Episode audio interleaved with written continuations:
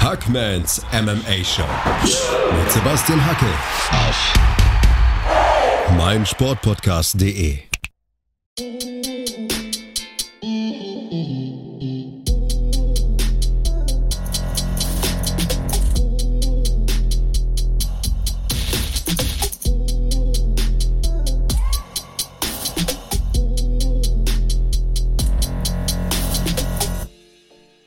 Hallo da draußen und herzlich willkommen zu einer neuen Ausgabe von Hackmans MMA Show auf meinsportpodcast.de. Am vergangenen Wochenende gab es wieder eine UFC Fight Night. Holloway gegen Rodriguez, nämlich live aus dem UFC Apex in Las Vegas, Nevada, aus der Stadt der Sünde. Flo, bist du auch so ein sündiger Typ? Nee, also die Sünden hat man mitgenommen, aber nein, würde ich nicht sagen. du etwa? Ja, ich bin Familienvater, ich würde nichts Schlimmes machen, du. Also ich, ich habe ja auch von Jugendsünden gesprochen. Warst du mein sündiger Typ? Ach, dazu möchte ich jetzt nichts sagen. Also die ein oder andere Sünde habe ich schon auf dem Kerbholz. Ähm, aber ah, mittlerweile ja, ja. bin ich sittlich gefestigt, würde ich meinen. Das ist die Hauptsache. Wie geht's dir? Mir geht's sehr, sehr gut. Ich muss tatsächlich sagen, für die Zuschauer bzw. Zuhörer da draußen, ihr seht uns ja nicht, muss ich gestehen, dass wir die Ausgabe eigentlich gestern aufnehmen wollten, aber ich hatte so einen Schädel nach der Übertragung auf der Zone. Ich komme gleich zu den Details und den Einzelheiten, dass wir das Ganze um 24 Stunden verschoben haben. Aber Flo ist irgendwie, keine Ahnung, wie Batman, da wirfst du das Signal an den Himmel und er ist immer bereit. Ich hatte höllische Kopfschmerzen gestern, mein Lieber. Da bist du erstmal, also freut mich erstmal, dass sie weg sind. Das weiß ich ja inzwischen schon. Das hätte ich natürlich an der Stelle gefragt.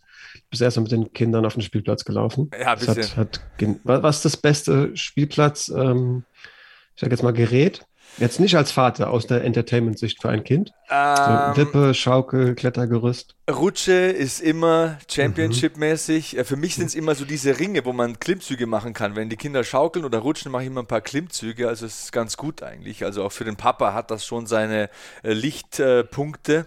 Aber um zurückzukommen auf meine Kopfschmerzen, am vergangenen Samstag, beziehungsweise Samstagnacht auf der Zone, habe ich ja kommentiert und es gab tatsächlich, das passiert alle Jahre mal, also wenn man über zehn Jahre im Fernsehen äh, dabei ist, dann ist das auch nichts Neues. Es hat Tonprobleme gegeben tatsächlich. Also es war so, ich habe die amerikanischen Kommentatoren gehört, das waren ja Brandon Fitzgerald und äh, ehemaliger UFC-Leichtgewichtscontender Paul Felder und der ehemalige Mittelgewichtschampion Michael Bisping war auch noch dabei. Also die habe ich gehört auf dem einen Ohr und auf dem anderen Ohr habe ich die spanischen Kommentatoren gehört, plus, plus die Regie, die mir die ganze Zeit gesagt hat, ähm, ja, wir sind am Fixen und irgendwann werden wir das Problem in den Griff bekommen, haben es aber nicht in den Griff bekommen. Und ja, also war cool. UFC zu kommentieren ist immer cool, ist immer eine Ehre. Der Zone auch ein stabiler Laden. Also ich arbeite sehr, sehr gerne da. Technische Probleme gehören halt dazu zum Live-Fernsehen, aber danach hatte ich einen Schädel von hier nach Meppen West und äh, habe mir Sonntagnachmittag erstmal freigenommen. Das klingt echt hart. Hast du einen Überblick darüber, wie, wie aktiv die spanischen Fighter sind, die auch mal ans, ans Desk durften? Also so Brandon Moreno ist ja teilweise da, Alexa Grasso, glaube ich. Also ich weiß sind jetzt, die da richtig sich, regelmäßig? Ja, ich weiß jetzt, wie sich die Stimme von Santiago Ponzinibbio anhört. Das kann ich dir auf jeden Aha. Fall sagen. Also er war auf meinem rechten Ohr und zwar über drei Stunden und er hat auch sehr viel geredet. Also scheint einiges zu sagen haben, der Herr Ponzinibio. Ich bin ja staatlich geprüfter Fremdsprachenkorrespondent, aber ähm, habe dann die Ausbildung zum Europakorrespondenten nicht mehr gemacht. Da wäre Spanisch dann dabei gewesen. Also ich bin bei Englisch und Französisch geblieben. Hätte ich es mal lieber gemacht. Vielleicht hätte ich ein paar Details und ein paar Infos abstauben können. Ja, aber dann links Englisch, rechts Spanisch. Vielleicht war es gut, dass du zumindest rechts als okay, verstehe ich nicht, abtun konntest. In der Mitte ist dann Deutsch rausgekommen, aber in der ersten Stunde der Übertragung, äh, habe ich dann auf Twitter gelesen, haben die Zuschauer Deutsch und Englisch parallel gehört. Das war natürlich auch nicht so ideal, aber mei, das passiert halt beim Live-Fernsehen. Da kann auch tatsächlich der Zone nichts für. Das ist manchmal auch so, dass Signale falsch angeliefert werden oder dass einfach technische Probleme von hier bis. Äh, ja, rüber ähm, nach Amerika Dinge passieren, die man halt nicht so beeinflussen kann, aber es war halt so, ich war der Leidtragende, hatte danach ordentlich Schädelbrummen. Ich glaube, da bin ich ja aber auch nicht der Einzige, denn wenn wir uns den Main Event anschauen, also der ehemalige Champion im Federgewicht, Max Blast Holloway, ist zurückgekehrt nach zehn Monaten und hat es mit einem Elite-Striker dieser Gewichtsklasse aufgenommen, mit Jair El Pantera Rodriguez. Die beiden sind kollidiert im Hauptkampf und es war ein richtig leckeres Kämpfchen, Flo. Und ähm, ich glaube, ja, Stichpunkt Kopfschmerzen. Die beiden werden in der Woche nach dem Kampf noch was davon gehabt haben. Ja, auf jeden Fall. Wahnsinn, was die beide für einen Schädel haben. Also haben wir im Vorhinein auch schon, ähm, auch schon angekündigt, dass man da also sie sind ja beide irgendwie schmächtige Typen, da, da sich nicht vom, vom Äußeren äh, täuschen lassen darf, dass die beide auf jeden Fall Nehmerqualitäten haben und auch in dem Kampf wurden sie definitiv bewiesen. Schon wahnsinnig, wie, wie man jede Woche aufs Neue von einem Kampf wirklich, ohne da zu heucheln und irgendwas zu, zu überdramatisieren, von einem richtig, richtig, richtig geilen Kampf sprechen kann. Ja, Max Holloway hat jetzt auch den einsamen Rekord, die meisten Schläge getroffen in der UFC-Geschichte, Gewichtsklassen übergreifend, die meisten Wirkungstreffer erzielt, Gewichtsklassen übergreifend in der UFC-Geschichte. Also der Typ marschiert von, keine Ahnung, Rekord zu Rekord, von irgendwie neuen Höhepunkten zu neuen Höhepunkten echt, echt heftig. Ich habe es ja in der vergangenen Ausgabe schon gesagt, für mich ist Max Holloway auf jeden Fall Safe Hall of Famer. Ja, garantiert. Also ich glaube tatsächlich, den Rekord für, für die meisten Total Strikes hatte er auch vorher schon. Was jetzt so der, der krasse Durchbruch irgendwie ist, dass er die ersten Mal als erster 3000 Stück geschafft hat. Und auch für mich eine sehr verrückte Statistik ist, dass er, also du zählst ja genauso signifikante Treffer und sein Rekord für signifikante Treffer übertrifft den Rekord, den vorherigen für Totale. Also GSP hat 2591 Totales, also Gesamtzahl an Strikes irgendwo äh, geschlagen und Max Holloway hat allein mehr signifikante. Das wirklich, ja, muss man sich irgendwie auf der Zunge zergehen lassen. Absolut verrückt. Ja, dazu, dazu, hat er gesagt vor dem Kampf, ich bin ja nicht nur der beste Boxer, also das sind seine Worte, kann man tatsächlich auch so sehen im MMA. Ich möchte auch der beste Ninja sein, also ich möchte alle Tools, alle Fähigkeiten präsentieren und dieses Mal hat er sogar Takedowns gezeigt. Also das wirkte sehr komplett, das wirkte wie hochmodernes MMA und das war auch MMA auf aller, allerhöchstem Niveau. Definitiv. Ähm, würde es letztendlich, ich erinnere mich daran, dass ich das Nasrat irgendwo so positiv ausgelegt habe, dass der ähm, in seiner Nieder Niederlage gegen Dan Hooker sich zumindest auf die, auf die Schulter klopfen kann, dass er den Kickboxer zum Ringen gebracht hat. Letztendlich würde ich Gleiches irgendwo auch äh, Rodriguez, wenn der, der, der gute Mann sich nie unterhalten würde, ähm, mitgeben, so als aufbauende Worte, denn ich glaube, aber was heißt glaube? Ich bin eigentlich schon überzeugt, dass Holloway da tatsächlich fast schon zu gezwungen wurde, ähm, auch solche, solche Routen einzuschlagen. War schon wahnsinnig, was ähm, ja ihr in der ersten Runde gebracht hat. Da, also wir haben generell keinen typischen Max Holloway gesehen, sieht man auch an den genannten Zahlen, die wir gerade besprochen haben. Ähm, der trifft und schlägt generell ähm, sonst deutlich mehr hat schon seine Probleme. Und ich glaube, am Ende des Tages, oder ich bin unsicher, ob er sich von vornherein vorgenommen hat, äh, ich werde in dem Kampf auch ringen, oder ob der nicht auch einfach diese Entscheidung notgedrungen irgendwo geschlossen hat. Ich glaube, diese Option hat er sich auf jeden Fall offen gehalten und das war ja auch diese Aussage in der Fight Week, ich will wie ein Ninja kämpfen, also alle Tools präsentieren. Ich glaube, das hatte er im Hinterkopf. Er ist nicht davon ausgegangen, dass man hier Schlag für Schlag über fünf Runden mit Jair Rodriguez immer das bessere Ende für sich hat, aber der Typ, er beeindruckt mich einfach so krass. Und ich komme gleich auch, du hast vollkommen recht, zu Jair Rodriguez, der hier einen tollen Kampf ähm, abgeliefert hat. Und für mich gibt es ja auch keinen Verlierer, denn wenn es so hochklassig zugeht, wenn explizite Weltklasse, Weltklasse Qualität da im Oktagon steht und so abliefert, und da meine ich wirklich beide, dann hat irgendwie keiner verloren. Also ich sehe da große Aufgaben auch auf Jair Rodriguez zukommen. Aber Max Holloway, 18 Siege jetzt im Federgewicht. Der hat ja den äh, Rekord für die meisten vorzeitigen Siege auch, den hat er nicht ausbauen können. Dazu war ja Rodriguez tatsächlich zu stark, aber jetzt war es, glaube ich, auch der neunte Post-Fight-Bonus in der Federgewichtsdivision.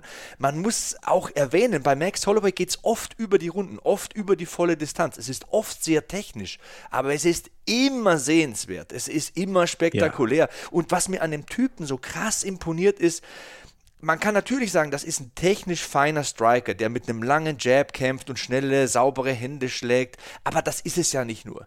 Gegen Jair Rodriguez kriegst du ja mal aufs Brett. Und man hat gesehen, wenn Holloway reingegangen ist, du kriegst auch mal einen Konter ab. Du hast mhm. er hat viele Leckkicks abbekommen, viele Bodykicks. Der Typ zuckt nicht mal, der blitzelt nicht mal. Der kassiert eine, um drei auszuteilen. Das ist ein Mindset, das ist eine Einstellung, so laser fokussiert zu sein, mit offenen Augen in die Pocket zu gehen gegen so einen Weltklasse Kickboxer wie Rodriguez einer ist, er ist einer mit den besten Beinen hier in der Division, machen wir uns nichts vor. Das ist, glaube ich, auch eine ganz entscheidende Komponente bei Max Holloway. Es wird immer gesagt, das ist so ein sauberer Boxer, das ist so ein technischer Kämpfer. Das ist schon ein Grinder, der, der hat einen Auf super Kinn. Fall. Und wenn du, wenn du so oft triffst gegen so einen Mann, dann kassierst du natürlich auch Schaden, um das anrichten zu können, was du dir vorgenommen hast. Und das wird oft vergessen, glaube ich, bei Blast. Also, das hat mir so viel Respekt abgenötigt, wie er da auch genommen hat und völlig unbeeindruckt seine Pace gegangen ist, sein Fahrwasser gefunden hat und Kinn runter, Fäuste hoch nach vorne marschiert ist. Das war richtig geil. Definitiv. Also kann ich äh, genauso unterschreiben, habe ich mir auch im Vorhinein ähm, klar so zugesprochen, diese Qualität. Du bist ein Freund von Statistiken, vielleicht könnte ich genau dazu noch nachschieben, dass er auch der erste Fighter jetzt ist, der in der UFC 25 oder mehr Kämpfe ähm, auf dem Buckel hat und nicht einmal niedergeschlagen wurde. Das musst du dir nicht vorstellen. Ein Knockdown. Das musst du dir vorstellen, mit welchen Panzern der, der im Octagon war. Dustin Poirier, eine Gewichtsklasse höher gekämpft. Volkanovski zehn Runden gekämpft. Jetzt Jair Rodriguez. Jair Rodriguez hat äh, ja Leute umgenockt, da hast hast du gedacht, du brauchst einen Leichensack. Also ich denke nur an den Korean Zombie und äh, Max zuckt halt nicht mal, ne? Ist halt ein Killer. Wird immer so beschrieben, also der, der lebenslustige Hawaiianer, aber Junge, in diese Augen willst du nicht schauen. Das ist ein absoluter Killer. Das ist ein Hammerkerl und äh, großen Respekt, großen Respekt. Richtig abgeliefert, wieder richtig abgeliefert. Gegen Jair Rodriguez, wo man gesagt hat, hui, wie fit kann der sein? Ne? Er ist jetzt zwei Jahre weg gewesen, über zwei Jahre. Dann gab es die USADA-Sperre, weil er seinen Wohnort nicht mitgeteilt hat. Ähm, mehrere Rückschläge auch im Familienbereich, ähm, Familienmitglieder oh ja. an Covid verloren, selbst an Covid erkrankt, einen relativ starken und äh, hartnäckigen Verlauf erlebt und kommt dann auch so zurück, gewinnt in meinen Augen die erste Runde, wenn wir es mal runterbrechen denke, die erste, erste Runde hat er gewonnen. Ja, ja ich habe gerade den Kopf geschüttelt nach der Nummer, ähm, dieses Denke, ich wollte ich direkt aus, aus dem Weg schieben. Also da bin ich fest von überzeugt. Er hat wirklich Max beim Distanzverkürzen wirklich mit so viel härteren Aktionen einfach bestraft. Hat ja auch im Vorhinein gesagt, ich nehme mir klar vor, den auszunocken. Ähm, und das hat man in jeder Aktion äh, meiner Meinung nach gespürt. Also über den ganzen Kampf ähm, verteilt, dass er ja hier nicht versucht, über Punkte zu gewinnen, sondern Wirkung erzielen will. Und wenn wir dann eben vom, vom äh, Significant Striking sprechen, dann ist die erste Runde für mich relativ klar bei ihm. Und auch die von dir angesprochenen Leg waren ja besonders in erster äh, Runde 1 richtig präsent. Die muss man natürlich auch äh, aufsummieren, wenn es da um den Schaden geht, der, der zugefügt wurde. Also für mich ohne Zweifel. Erste Runde ja hier und ich war, ähm, ja, hab, hab äh, nur noch auf den vorderen Zentimeter meines Stuhls gesessen. Also da war ich ziemlich beeindruckt. Ja, interessanterweise deswegen, das denke ich, hatte Max Holloway einen Significant Strike mehr in dieser Runde, ja, aber statistisch. Aber wer, wer hingeschaut hat, wer es gesehen hat, klar, Max hat auch noch einen Takedown geholt, aber Rodriguez war aggressiver und hat die deutlich härteren Treffer gelandet. Also das linke Bein von Holloway hat mir ein bisschen Sorgen gemacht in der ersten Runde. Ich habe mir gedacht, Junge, du hast noch vier Runden. Wie willst du das überstehen? Aber ist halt, keine Ahnung, die Hawaiianer sind aus einem anderen Material. Das stimmt, ja. Man hat halt irgendwie auch an den ersten ähm, Volkanowski-Kampf gedacht. Da wurde seinem Bein ja auch einiges zugefügt und da hat es ihn wirklich in der Mobilität äh, ziemlich beeinflusst. Bin mir auch relativ sicher, wäre er nicht zu Boden gegangen oder hätte das vielleicht nicht geschafft. Ich schätze, das war eher so der Gedanke bei Volkanowski. Da war es vermutlich keine, kein, kein Fall von, von schlechtem Gameplan, sondern einfach von diesem kleinen, diesem tiefen Schwerpunkt, diesem bulligen Typen. Da wird es nicht so einfach. Wären die im Stand geblieben und dieses Bein wäre fünf Runden lang so, so bearbeitet worden, dann hätten wir ähnliches gesehen. Klar. Ja, jetzt sprichst du von der Kuh auf dem Eis, jetzt schiebe ich die gleich runter. Ähm, er hat gesagt, Max Holloway meine ich natürlich, ich will zeigen, dass ich der Beste bin und impliziert damit natürlich auch, dass er wieder einen Titelkampf verdient hätte. Machen wir jetzt ein drittes Mal, ja oder nein? Muss schon. Also die Optionen waren ja irgendwo, jetzt äh, springen die echt, bin selber zugegeben, habe ich wirklich den, äh, das Ruder dahin gerissen. Connor hatte halt irgendwo die ganze Zeit mit geliebäugelt, ja auch sogar in der Post-Fight-Speech. Und Dana ist einfach nicht begeistert von. Gab ja aber auch dieses interessante Video davon, wie Connor so ein bisschen wahnsinnig vor seinem Bildschirm rumgelaufen ist. Weiß nicht, ob du das gesehen hast. Ja, fand ich ein bisschen cringe, wie die jungen Leute ja, heutzutage auch, sagen. Ne? Auch also, sehr, aber das, die Leute sind drauf angesprungen. Ist halt Connor. Ja. Und ist natürlich auch, ist natürlich auch ein klares Zeichen. Also irgendwo, ich fand es auch cringig, aber ist halt eindrucksvoller als zu schreiben, jo, war ziemlich heiß bei dem Kampf, ich habe da, hab da interessiert drauf geschaut und ich wäre offen ist halt, ne, Bilder sprechen mehr als tausend Worte, kann man mal so machen, finde ich, wenn man Conor McGregor ist.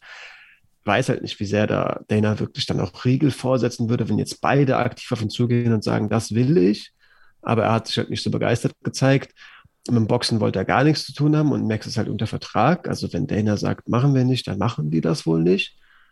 Von daher, was anderes, was, was macht denn anderes Sinn? Also Federgewichtsdivision ist ohnehin auch durch Holloway und Volkanovski irgendwo kombiniert, so ein bisschen ausradiert. Also Giga Chikadze ist halt so ein bisschen auf dem aufsteigenden Ast. Ja, aber ich glaube, der muss seinen UFC Fight, Fighter Kit noch ein paar Mal auftragen, bevor er da Titelansprüche anmelden kann. Da ist er einfach noch ein bisschen zu grün, was die UFC betrifft. Ähm, genau. So natürlich nicht, er ist ein klasse Fighter, aber da hat er ein bisschen zu wenig geleistet bisher, um da, wir haben vorher gesprochen, ich meine, 25 Kämpfe plus, bei, um in diese Wertung zu kommen bei den Kämpfern, die nie, nie, nie niedergeschlagen werden. Ne? Also das ist schon das ist eine andere Hausmarke, von der wir da sprechen. Also Max Holloway hat da viel mehr geleistet, viel mehr Errungenschaften auf dem Kerbholz. Ähm, bei dem McGregor-Ding muss ich halt sagen, ich würde ihm den Payday gönnen aus sportlicher Holloway. Sicht, ja, Holloway, McGregor braucht kein Geld mehr. Ich meine, ja. der, der, Whisky und das Fitnessprogramm und was weiß ich alles, also das reicht, um die Schadensersatzzahlungen von irgendwelchen Rentnern in Bars zu begleichen, sage ich mal. Aber, aber aus sportlicher Sicht sehe ich es halt überhaupt nicht. McGregor wird mit Sicherheit nicht im Federgewicht kämpfen. Das wird auf jeden Fall mal mindestens im Leichtgewicht ausgetragen. Ja, und halt Max Holloway, das hat man gegen Poirier gesehen, der kann da schon mitkämpfen gegen die Besten der Welt, aber er liefert halt nicht seine beste Arbeit ab, 10 Pfund höher. Also ich sehe wirklich seine Heimat im Federgewicht. Da wird Connor nicht mehr runterkommen. Man sieht ja auch, wie der momentan aussieht. Das ist ja hm. wirklich ja, beeindruckend, sehr, sehr muskulös. Ähm, aus sportlicher Sicht weiß ich ja halt nicht, was das beweisen soll, wem das helfen soll, ob es einfach nur ein Payday ist oder ein Big Money Fight, weil Max ja auch mittlerweile ein Name ist, muss man ganz ehrlich sagen. Auf jeden, also schon lange, aber ja, auf, klar, ist er von daher, ja, ich könnte mir schon vorstellen, dass die UFC da auch überzeugt werden könnte. Aber ja, die, die Federgewichtsdivision, wie gesagt, muss gerade mal so ein bisschen durchatmen. Also es gibt viel Hoffnung, die nachkommt. Giga Chikatze zum Beispiel angesprochen, ist da irgendwo, ist da schon mit am nächsten dran, aber braucht, wie du gesagt hast, auch noch ein oder zwei Kämpfe wenn wir uns jetzt ausmalen, dass halt Holloway jetzt Volkanovski besiegen sollte, könnte man verargumentieren, dass es dann auch direkt Nummer 4 braucht. Ich meine, Volkanovski stehen ja 2-1, dann ist halt irgendwo das die ewige Rivalität, aber darauf hat ja auch keiner so richtig Bock. 2027 aber, bei UFC 379 genau. dann nochmal Holloway gegen Volkanovski Teil 7, 7 oder so. Genau. endlich, endlich schauen, wer dann 4 zu 3 steht. Ja, das ist halt irgendwo auch nicht so wirklich Gewinn bringt, aber anderes Szenario. Volkanovski hat irgendwo auch einen Stil, der offenbar Max Holloway gefährlich werden kann. Malt man sich jetzt aus, der ihn wirklich dreimal weggeputzt hat, das für viele Augen ja beste Federgewicht der Welt, dann ist er da irgendwo oben. Giga Chikatze braucht noch ein bisschen. Und danach kommt halt auch nicht viel. Also Josh Emmett ist gerade irgendwie tatsächlich so ein bisschen mit Rückenwind, aber der braucht noch drei Siege gefühlt. Ortega hat seine Niederlagen erlitten in den Titelkämpfen, ne? Gegen beide Genau. Calvin Cater wurde richtig bestraft von Max Holloway. Das war übrigens mein Wunschgegner für Jair Rodriguez für die Zukunft. Also 2022 möchte ich Cater gegen Rodriguez sehen. Ich glaube, das wäre ein heißes Tänzchen. Ja, aber Sabit wird halt jetzt, also der hat im Titelrennen gar nichts zu suchen, aber ist halt irgendwo ein heißer Kandidat. Der hat ja gesundheitliche ja. Probleme und scheint da wieder am zurück und na, für mich wirklich nicht. Also wer sich Kevin Cater gegen ihn ansieht, da war auch, der Typ hat halt noch nie bewiesen und das, ich habe da immer irgendwo auf offenbar macht er was fa falsch, offenbar geht er nicht laufen geschoben und dem irgendwie so ein bisschen Disziplinlosigkeit nachgesagt, bis man jetzt erfahren hat, dass er gesundheitliche Probleme hat, irgendwie mit dem Immunsystem soll es zusammenhängen. Also okay. Das kann ich, ich dir schon sagen, wieso das Immunsystem halt nicht top ist, weil wenn du halt immer runterhungerst auf ja. 66 Kilo und müsstest eigentlich aus physiologischer Sicht 80 wiegen, dann ja. Äh, ja, wahrscheinlich Off-Season irgendwo zwischen Mittelgewicht und Light Heavyweight rumrennst, ist schon klar, dass das nicht gesund sein kann. Äh, die Frage kann ich ich dir soweit beantworten. Aber wenn er diesen Weightcut weiterhin schafft, was ja auch irgendwie eine perverse Diskussion ist, die wir da führen, dann ist er auf jeden Fall in der Zukunft eine Gefahr. Für mich gar nicht, weil denn ich wollte gerade sagen, egal was es jetzt ist, ob es gesundheitliche Probleme oder Disziplinlosigkeit ist, der hat keine Luft. Der hat, mich noch, der hat mich schon nicht mal bei 15 Minuten überzeugt. Ja, ich glaube nicht, dass es die Luft. Ich, ich glaube wirklich, ich glaube wirklich, dass sich diese Kämpfer mit diesen Weightcuts selbst kannibalisieren. Also ich glaube einfach, dass, dass du an dem Tag einfach nicht die Leistung bringen kannst. Ja, aber schau dir den an, was soll denn da besser werden? Das ist eine Frage, die es zu beantworten gilt. Aber ein paar Mal hat er richtig gut ausgesehen, fand ich. Und, äh, nicht in der 15. Minute. Und nicht in der 15. Minute. Nicht in der 15. Minute. Das ist natürlich. Äh, wenn, wenn der Kampf gegen Kevin Cater fünf Runden gegangen wäre, hätte oh. der den umgenockt. Oh, das wäre schwierig geworden, ja. Glaube, da bin ich absolut bei dir. Bin ich absolut bei dir. Aber wenn er das irgendwie auf die Reihe kriegt oder ähm, da irgendwas ändern kann, was ihm hilft, sind wir zu weit weg, um da die Details zu beurteilen, dann ist er für mich so die Wildcard im Federgewicht. Also für mich die Hot Prospects, die alle noch so ein bisschen brauchen, ähm, Bryce Mitchell, ungeschlagen, interessanter Stil im Federgewicht. Mm, noch ein bisschen ähm, zu jung, finde ich ja, ich habe ja gesagt, braucht noch ein bisschen, aber stand jetzt ungeschlagen. Ein Stil, den man so nicht, ja, vielleicht durch Ortega so ein bisschen kennt, aber der ist schon ein richtig guter Grappler. Habe ich Bock drauf, gucke ich mit interessierten Augen drauf. Ähm, Ilya Topuria, auch sehr heiß für mich, genauso jung und für mich halt die Hoffnung ist Movsa Evloev. Also das ist wirklich ein Killer, glaube ich. Und da denke ich, haben wir einen zukünftigen Titelkandidaten, der sicherlich, der braucht noch vier Kämpfe. Äh, gut, wenn es eindrucksvoll ist, vielleicht in Anführungszeichen nur drei, aber letztendlich, wie eingangs gesagt, Stand jetzt ist da irgendwie so ein bisschen Stillstand drin. Ja. So ganz oben an der wirklichen Spitze. Aber das haben wir schon von so vielen Gewichtsklassen behauptet, da ist momentan ein bisschen Stillstand und dann geht es auf einmal das ganz schnell gekracht. und ähm, irgendeiner hat einen kleinen Lauf. Ich meine, du hast ja wirklich auch Leute, die jetzt nicht auf den ersten Blick die super mega Gefahr ausstrahlen, aber von denen du weißt, wenn die zwei, drei hintereinander gewinnen, sind die ratzfatz im Titel geschehen. Ich denke zum Beispiel an einen Dan Ige. Zwei, drei Jahre, aber Dan Ige hat halt jetzt zwei Niederlagen. Ja, trotzdem vom Potenzial her, glaube ich, hat das drauf. Edson Barbosa ist einer, wo ich nicht weiß, von Giga Chick hat sie gerade ausgenommen. Ja, wie, wie, wie, viele, wie viele Kilometer hat er noch auf der Uhr? Also, es, es gibt ganz viele vielversprechende Fehlergewichte, aber die genau. haben alle gerade einen Schritt rückwärts gemacht. Genau, Korean Zombie ist auch so ein Schritt so, rückwärts gemacht. So einen Schritt rückwärts gemacht, aber du weißt eigentlich, hat das richtig drauf. Deswegen, das spricht ja auch für die Dichte an Qualität in dieser Division und an, an die Menge an Klasse, die wir da haben. Aber ich bin auch bei dir. Vom Gefühl sage ich Max Holloway, vor allem nach dieser Leistung. Wen willst du ihm jetzt vorsetzen mit dem Argument, den musst du jetzt noch besiegen, bis du einen Titelkampf bekommst? Ja, Wen? Niemanden. Und äh, man könnte nur irgendwie Giga Chikatze da reinpacken. Sonst ja. macht gerade keiner Sinn. Und auch das, ja, was macht dann Volkanowski? Grillen. So. er ja. grillt sehr gerne, glaube ich, so wie sein Instagram. Ja, Beefy Dude. Ähm, Genau.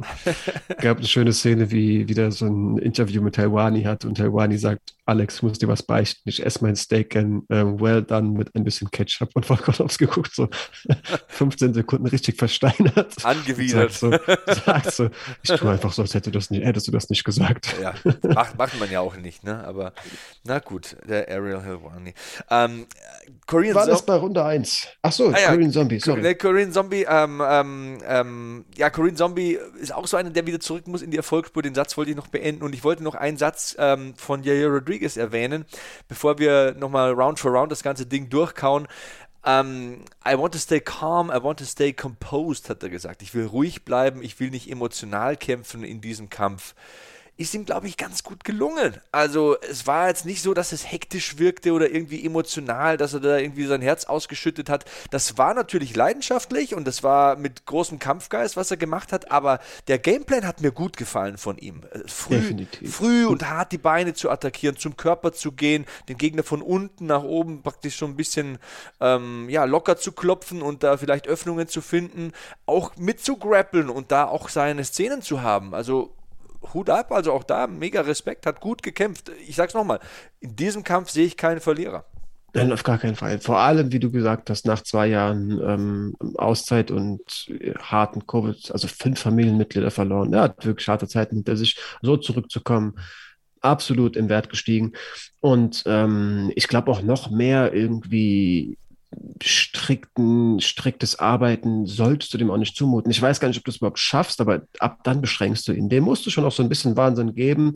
Klar, Runde 5 versucht er irgendwie diesen, diesen eingesprungenen Kick zu landen, aber ab dann wurde ja auch klar aus der Ecke gesagt, ey, du legst hinten, jetzt knock den weg, mach egal was oder leider Gottes ist vorbei. Und dann ist er super. Hätte der halt in, ab Runde 1 so gekämpft wie in Runde 5, hätte, dann sollte man ihm mehr irgendwie Gameplan zuschreiben. Aber so fand ich wirklich perfekt. Wie du gesagt hast, da war, da war eine Linie drin, aber ein bisschen Kreativität musst du so jemandem einfach lassen. Ja, und am Ende musst du halt alles raushauen. Also pff, da ja. musst du ihm alles an den Kopf werfen, was du irgendwie findest an Werkzeug. Ja. Ne? Und da äh, kannst du auch mal irgendwie einen Rolling Kick probieren oder irgendwie so einen Fallrückzieher. Er hat die Dinger ja drauf, das hat er ja gezeigt. Ne? Aber gegen Max Holloway ist das natürlich die Wahrscheinlichkeit, dass sowas trifft gegen den Max Holloway ist nicht sehr hoch, aber wenn du in meinen Augen drei Runden verloren hast, also zwei, drei und vier gebe ich einfach Max, der ein oder andere Punktrichter mag das anders gesehen haben, dann Echt? musst du in Runde 5 so kämpfen. Also das offizielle Urteil haben wir ja unterschlagen, das mache ich gerne, dass ich das nicht am Anfang erwähne, sollte man vielleicht immer abhaken. Also ja, äh, Decision war 49, 46 und zweimal 48, 47. Krass, also haben sie ihn vermutlich dann noch Runde 2 gegeben, am allerersten, würde ich sagen. Ich habe mir die Scorecards nicht angeschaut, ähm, aber an drei und vier gibt es halt mal überhaupt keine Diskussion. Ne? Da kann man sogar bei der einen Runde kann man sogar überlegen, ob es eine 10-8 ist. 10-8, die dritte, genau. Ähm, ja. Oh, was? Sal Diamato gibt Rodriguez die fünfte. Okay. Ähm, Könnte ich tatsächlich Derek, leben. Ja, aber doch nicht die erste, nicht. Ah, kann, mm. Mhm. Werde ich schon ein bisschen, also warum Runde 5? Ich erinnere mich halt zugegeben nicht mehr so richtig an die ersten zwei Minuten, aber mit diesem Rolling Kick, wie du ihn gerade beschrieben hast. Du hast halt äh, gemerkt, wie er, wie er, rauskommt aus der Ecke. Du merkst sofort, da, da, ist eine Dringlichkeit da, da ist, eine, da ist Feuer hinter. Der hat sofort gefeuert, hat sofort ähm, die Mitte eingenommen, ist direkt drei Meter nach vorne gegangen und weißt ja, wie Judges sind, solche, solche Dinge, vor allem wenn es ja von den Strikes ja relativ äh, ja, wobei, ich sag mal, so in der Summe muss ich auch sagen, ähm, wenn man die letzten Minuten dann sieht, vor allem so den Mittelteil der Runde, äh, da hat Max schon auch wieder kontrolliert und übernommen und in meinen ja, und Augen halt auch, viel mehr geschlagen auch, ja. Und getroffen vor allem, ne? Ja, er hatte ihn dann halt auch nach diesem Kick erstmal am Boden, hat ihn da auch wieder mit ein bisschen Ground and Pound ein, äh, irgendwie eingedeckt. Finde ich schwierig, aber äh, Ron McCarthy gibt ihm tatsächlich auch Runde 10, äh, Runde 5, eine 10, 9, Runde 5 für Rodriguez, sowie Runde 1. Gut, dann kann man das vielleicht verargumentieren. Derek Clearly, krass, die Judges waren sich alle einig, hat ihm auch Runde 5 sowie Runde 2 gegeben. Runde 2? Also das ist ja, keine Ahnung. Also meine Wertung war, spannend. über Runde 5 lasse ich diskutieren, war ein bisschen wild. Runde 1. Jeder Judge so gesehen, krass. Äh, äh Runde, also das war mein Eindruck. Man kennt ja die Judges mittlerweile, auf was die anspringen und auf was sie reagieren. Runde 1 gebe ich auch Rodriguez. Ähm, Runde 5, wie gesagt, müsste ich mir nochmal anschauen. 2, 3 und 4 ist safe Holloway, in meinen Augen. Safe. Also wir haben in Runde 3 und 4 die Takedowns und äh, in der dritten Runde kann man über eine 10-8 spekulieren. Da hatte er, glaube ich, auch die, nee, in Runde 4 hatte er den Submission-Ansatz. Ähm, aber da hat Holloway einfach total dominiert und ich finde auch in Runde 2 kann man jetzt nicht davon sprechen, dass es da irgendwie Argumente gäbe, Rodriguez die zweite Runde zu geben. Also. Nee, finde ich auch nicht. Also ich hätte ihm die erste gegeben und danach alles Max. Das wäre meine, ja, instinktive Wertung gewesen. Wenn ich es wirklich Runde für Runde, Schlag für Schlag nochmal werten müsste, müsste ich es mir nochmal anschauen. Aber Runde 1 ist klar Rodriguez und dann hätte ich vom Gefühl her auch alles Holloway gegeben. Insgesamt glaube ich auch, sind wir uns beide einig, das war ein relativ ungefährdeter Sieg. Also wenn man da nach dem Kampf Rodriguez stehen sieht mit dem dick geschwollenen Fuß, ähm, wirkte das auch nicht so, als würde er da Anstalten machen, etwas zu kritisieren oder an dem Punkturteil irgendwas anfechten zu wollen. Ich glaube, er hat schon gemerkt, heute war ich nicht schlecht, aber der andere war halt besser. Genau, ich glaube, das war es letztendlich, was irgendwo auch nicht allzu bitter machen hat machen lassen. Er weiß genau, wie lange, wie lange er weg war. Da hat man halt auch genug Zeit, irgendwo sich mal selbst anzuzweifeln vielleicht und sich auch zu fragen, boah, zwei Jahre sind es vielleicht, ist es vielleicht doch eine ziemlich lange Zeit ich glaube, der war mit der Performance selbst relativ, äh, relativ zufrieden, hat im Vorhinein auch gesagt, es ist eine große Ehre, ist, ähm, mit, mit Holloway im, im Ring zu stehen. Von daher, ja, ist, also es war ein klarer Sieg für Holloway, aber natürlich trotzdem einer, der auch wieder mal einiges an Gehirnzellen gekostet hat und ja. vor allem halt irgendwo Treffer mit sich gebracht hat, die halt andere Leute ausgenockt hätten. Also auch diese, diese Aufwärts-Ellenbogen und so, die der, die der dem teilweise eingeschenkt hat. High-Kicks, Front-Kicks zum Gesicht, also Holloway, wie wir, wie wir eingangs gesagt haben, kann einfach einstecken. Aber ja, Diskussionsgrundlage eigentlich nicht vorhanden. Für mich nur, ob Runde 3 eine 10-8 ist. Am Ende des Tages macht das ohnehin nichts mehr aus. Ähm, ja, geiles Ding. Ich war mal wieder komplett geflasht und kann mich nur wiederholen. Die UFC schafft es irgendwie echt Woche für Woche. Ja, und das Ding, was ich nochmal erwähnen möchte, ist einfach auch dieses Kind von Holloway. Also es bekommt mir in den Übertragungen gut.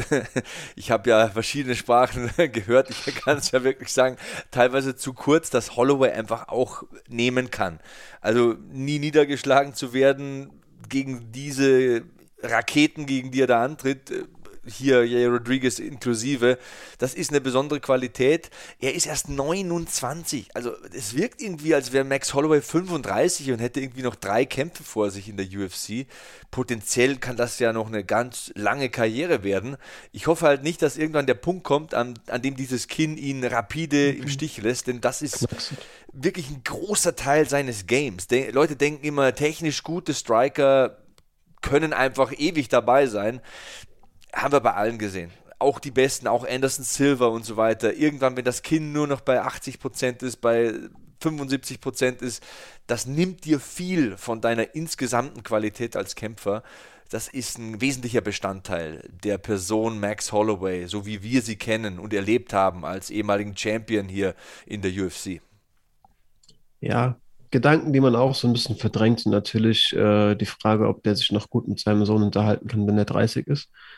Ähm, das ist natürlich auch eine Wahrheit, der man letztendlich, ja, die verdrängt man, da ist man entertained, aber der man natürlich auch ins Auge sehen muss. Ähm, vielleicht verträgt das gut. Ich meine, er macht kein Sparring. Das ist natürlich auch. Ähm, was klug ist, was klug ist. Ich meine, der Mann hat fast 30 Profikämpfe, hat fast sein ganzes Leben ah, hier in der UFC erlebt, sage ich mal, also ein Kämpferleben meine ich dann natürlich.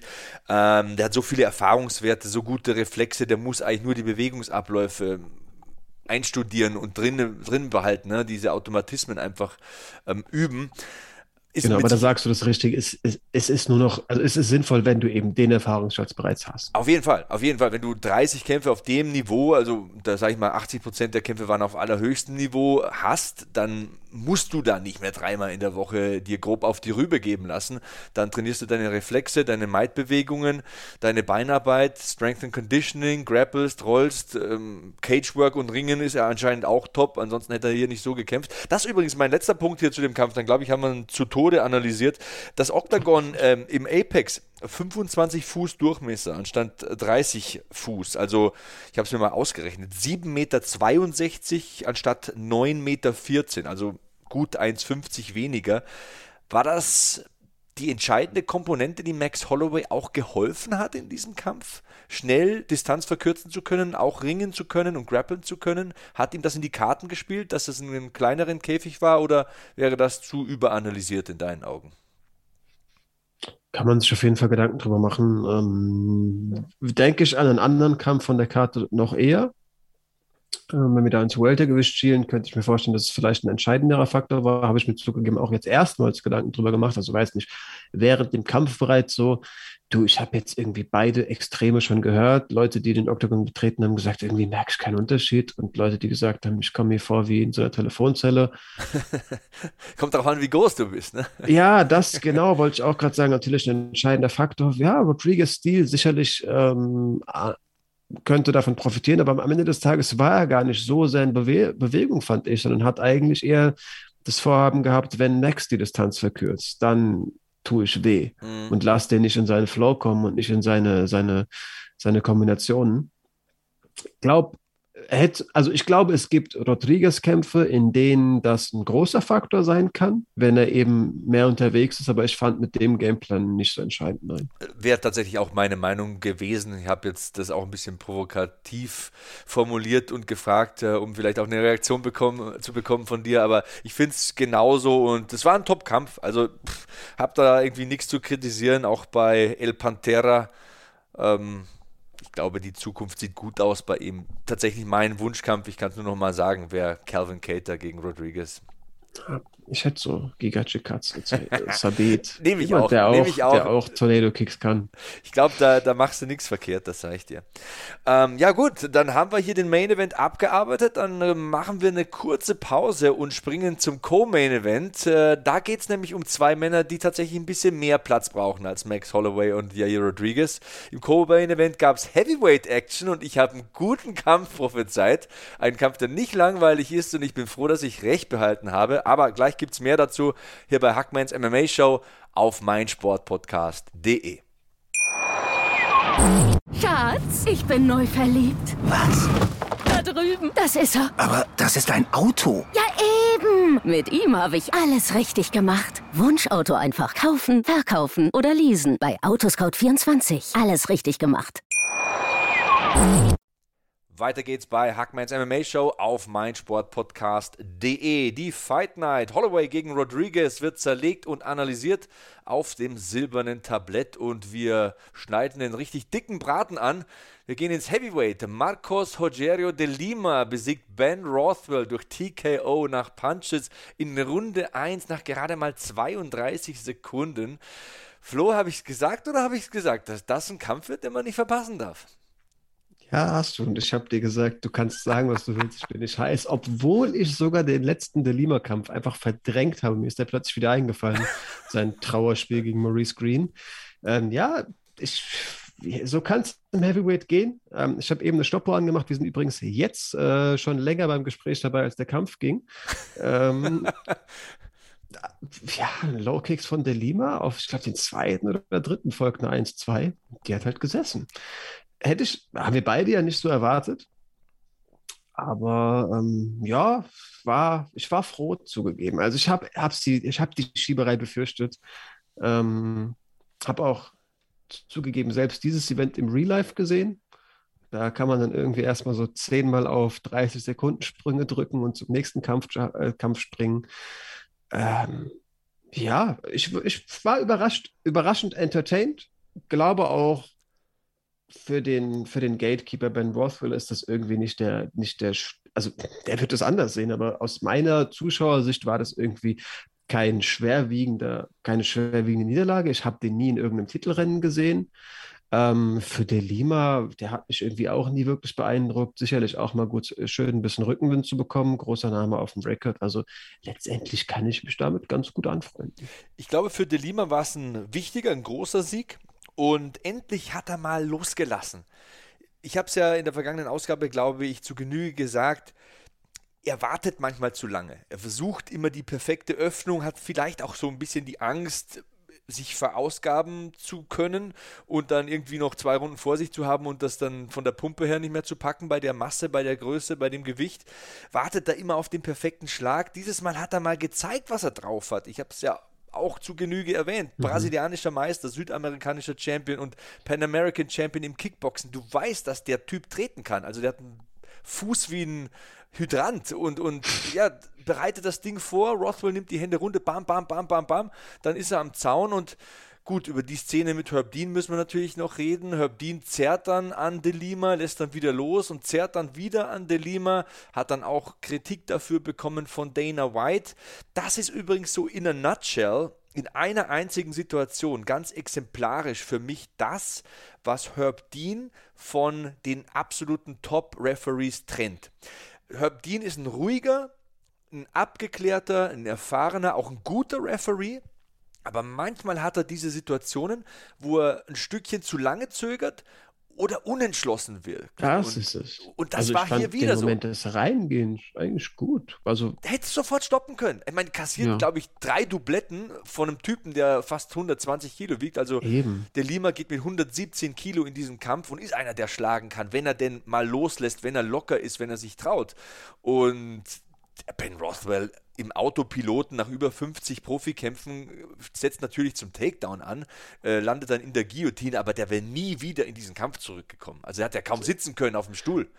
Eben, äh, der Lima beschreibt im Nachhinein auf der Post-Fight-Press-Conference ja, dass ähm, er zwar die Hände von Herb Dean gemerkt hat, also gespürt hat natürlich, aber letztendlich auch irgendwo aus dem Augenwinkel gesehen hat, dass äh, Rothwell nach ihm greift und die nicht zuordnen können, ähm, hat zuordnen können. Herb Dean sagt dabei Stop, Stop, Stop. Daraufhin hört er erst auf und vielleicht hat er dann irgendwie in dem Moment, da ist noch eine Sekunde passiert, nochmal gegriffen. Also ich, ich weiß nicht, ob, da, ob ich da so dieses, diesen, diesen Beschützerinstinkt komme. Wir müssen doch jetzt nicht auf jemanden, der ohnehin am Boden liegt, noch mehr einschlagen, irgendwie eher so unterbewusst habe.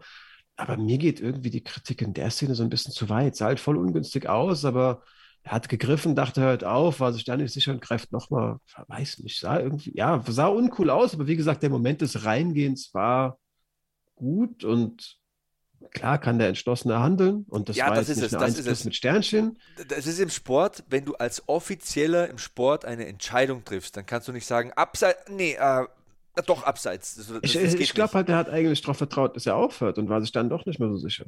Er hat ihn am, am, am Arm gepackt, hat wieder losgelassen, hat ihn wieder am Arm gepackt. Entweder gehst du dazwischen und signalisierst ihm mit der Hand vorm Gesicht, Junge, Ende, aber wir, wir, wir hören hier auf. Oder du lässt es. Also da musst du entschlossener sein. Und das ist ja auch, das meine ich mit exemplarisch.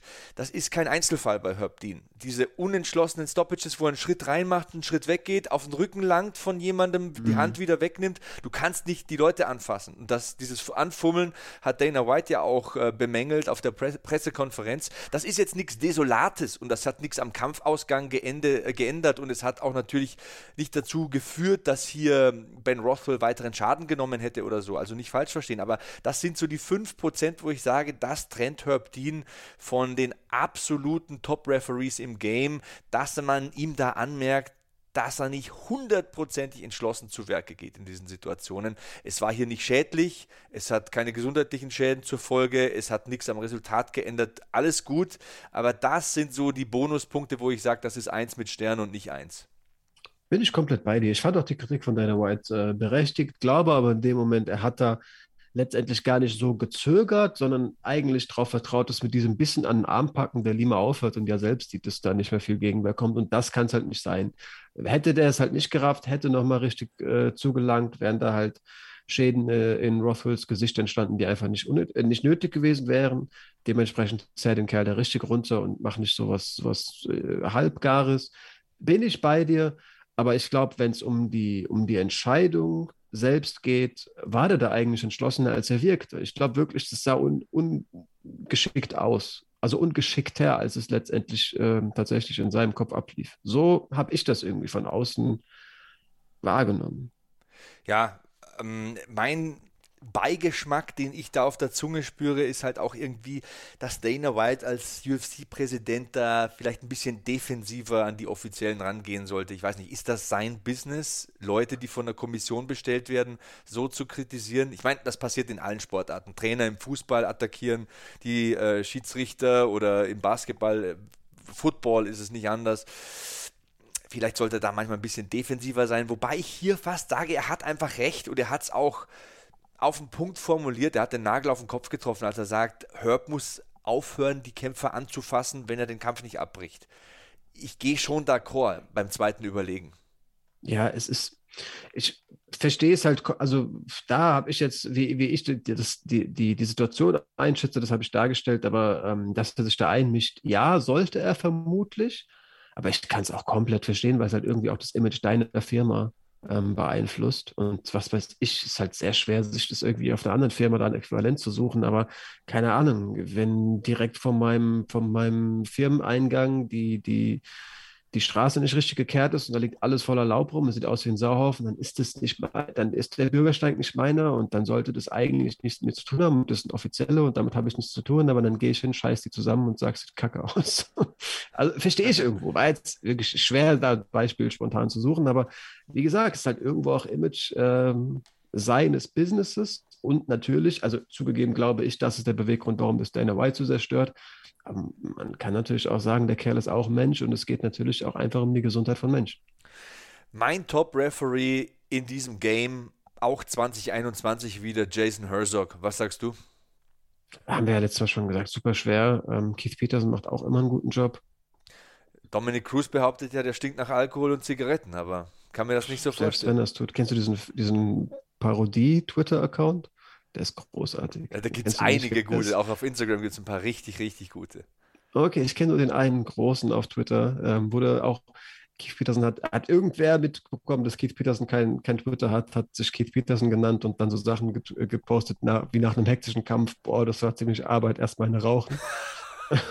und irgendwann kam das raus. Und ich glaube, Keith Peterson hat ihm einfach nur gesagt, ey, schreib Parodie dazu, dann ist gut. Ja. Ja, ich glaube, cooler, letztendlich ein cooler Typ und das klingt jetzt echt plump, selbst wenn der am Abend zuvor gesoffen hat, geht sich nichts an, er macht gute Arbeit. Weißt also was, das geht sich nichts an, aber es sollte nicht, halt du hast absolut Arbeit. recht, man weiß genau, wie du es meinst. Man, er sollte das natürlich nicht machen, aber im Endeffekt ist es sein Business, wenn er seine Leistung abruft und wir sollten uns auf seine Leistung konzentrieren, die passt, finde ich auch immer. Was mir bei Keith Peterson sehr, sehr gut gefällt, du merkst teilweise gar nicht, dass der im Oktagon ist der ist so unauffällig. Mhm. John Anik sagt immer No Nonsense, Keith Peterson, ne, der ist schnörkellos, der, der, der winkt nicht mal in die Kamera oder so oder macht irgendeine Geste, der steht einfach da, konzentriert sich voll auf seinen Kampf, startet den Kampf, beendet den Kampf, ist wieder weg, du merkst es gar nicht. Also das ist tatsächlich auch mein Mann Nummer zwei momentan. Mark Goddard ist eine Persönlichkeit, da hast du nicht jetzt unauffällig, aber ist eigentlich auch immer gut. Ich habe gerade den Namen nicht, wie heißt der Schwarze? Ähm, Mark Smith. Ja, auch, auch sehr unauffällig. Den würde ich dann auch in die Rede von dir packen. Der macht auch seinen Job und geht. Habe ich jetzt auch keine negativen Szenen im Kopf. Gibt viele gute. Also letztendlich kann man da wirklich vor, vor jedem den Hut ziehen. Ähm, wer da jetzt mein Draft, Draft des Jahres ist. Wir lassen den im Januar einführen, den Award, und dann weiß ich im Dezember, wer es ist, aber dann müsste ich mir Müsste ich Notizen machen. Kann ich jetzt schon sagen, Jason Herzog, wenn er nichts Dummes mehr macht, so bis zum Jahresende, so viel haben wir ja nicht ja, mehr. du musst im Jahr nur bei Null anfangen, wenn wir den, wenn wir den Award einführen. Okay, okay, okay. Du, du darfst nicht durch Leistung von 2020 ähm, Trevor Whitman zum Coach des Jahres machen. Der okay. hat, in, hat auch 2021 erst eine Leistung zu bringen. Uh, Marcos Rogerio Peijao de Lima, wenn wir mal den ganzen Namen aussprechen. Was ist als nächstes für ihn auf dem Speiseplan? Ich würde ihm ja so den Alowski-Braten vorsetzen. Ja, ja, passt. Oder Sa sind Verlierer aus Sakai Tuivasa. Sowas vielleicht. Hat gesagt, dass er auch erst ein bisschen Zeit haben will. Ja, irgendwie sowas. Ja, also so schön langsam Top 10 anklopfen.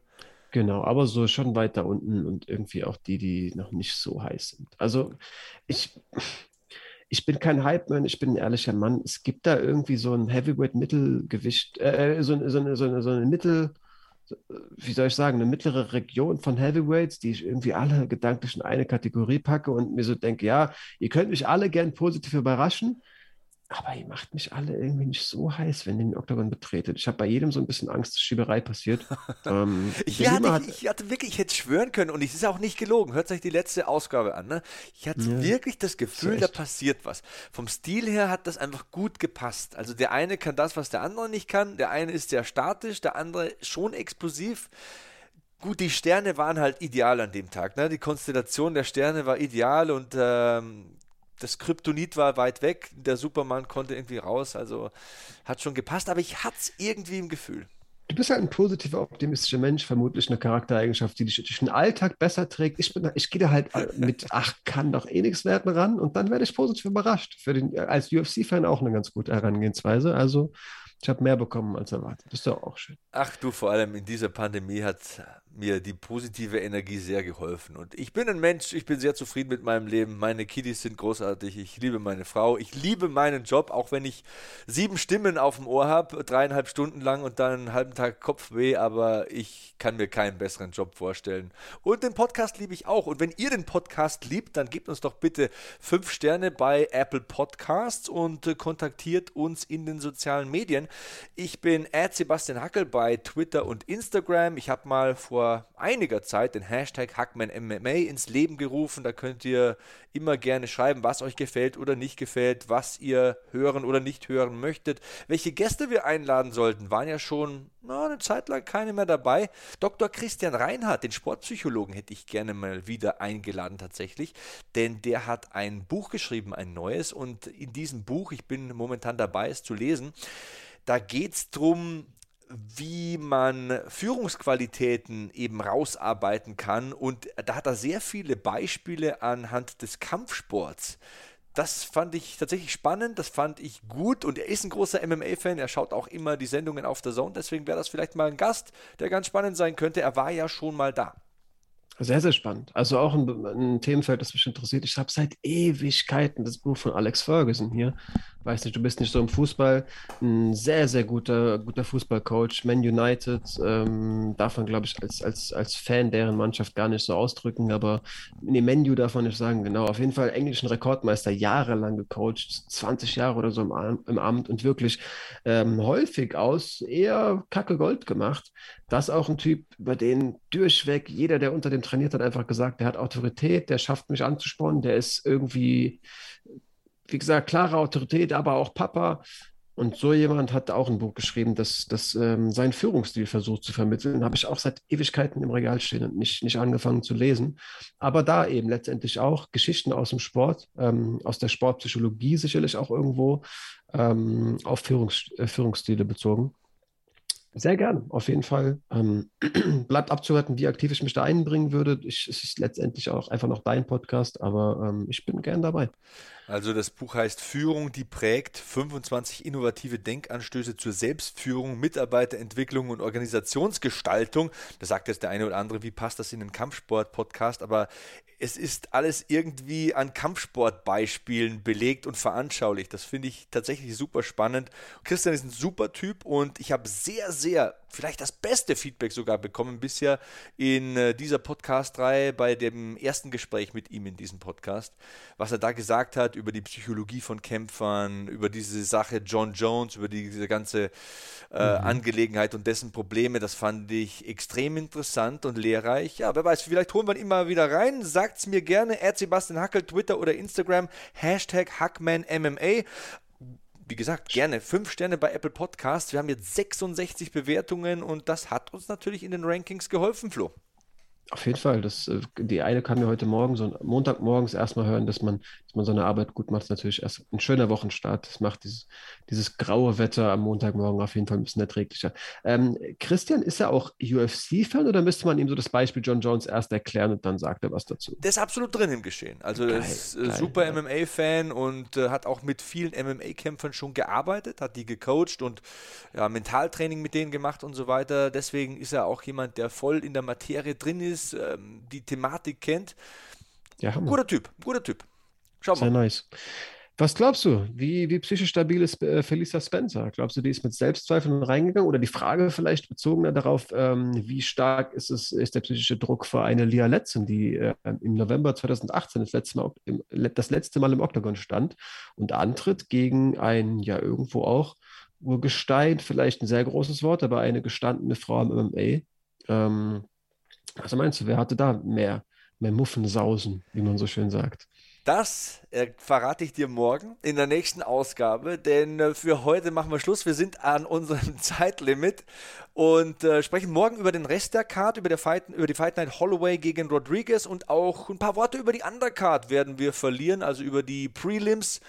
Seid einfach wieder dabei. Selbe Stelle, selbe Welle. Ich danke dir, Flo. Ich danke euch da draußen. Bleibt sicher, bleibt sauber, bleibt safe. So long, Hackman out. Schatz, ich bin neu verliebt. Was? Da drüben. Das ist er. Aber das ist ein Auto. Ja, eben. Mit ihm habe ich alles richtig gemacht. Wunschauto einfach kaufen, verkaufen oder leasen. Bei Autoscout24. Alles richtig gemacht. Dir hat dieser Podcast gefallen? Dann klicke jetzt auf Abonnieren und empfehle ihn weiter. Bleib immer auf dem Laufenden und folge uns bei Twitter, Instagram und Facebook. Mehr Podcasts aus der weiten Welt des Sports findest du auf meinsportpodcast.de. Schatz, ich bin neu verliebt. Was?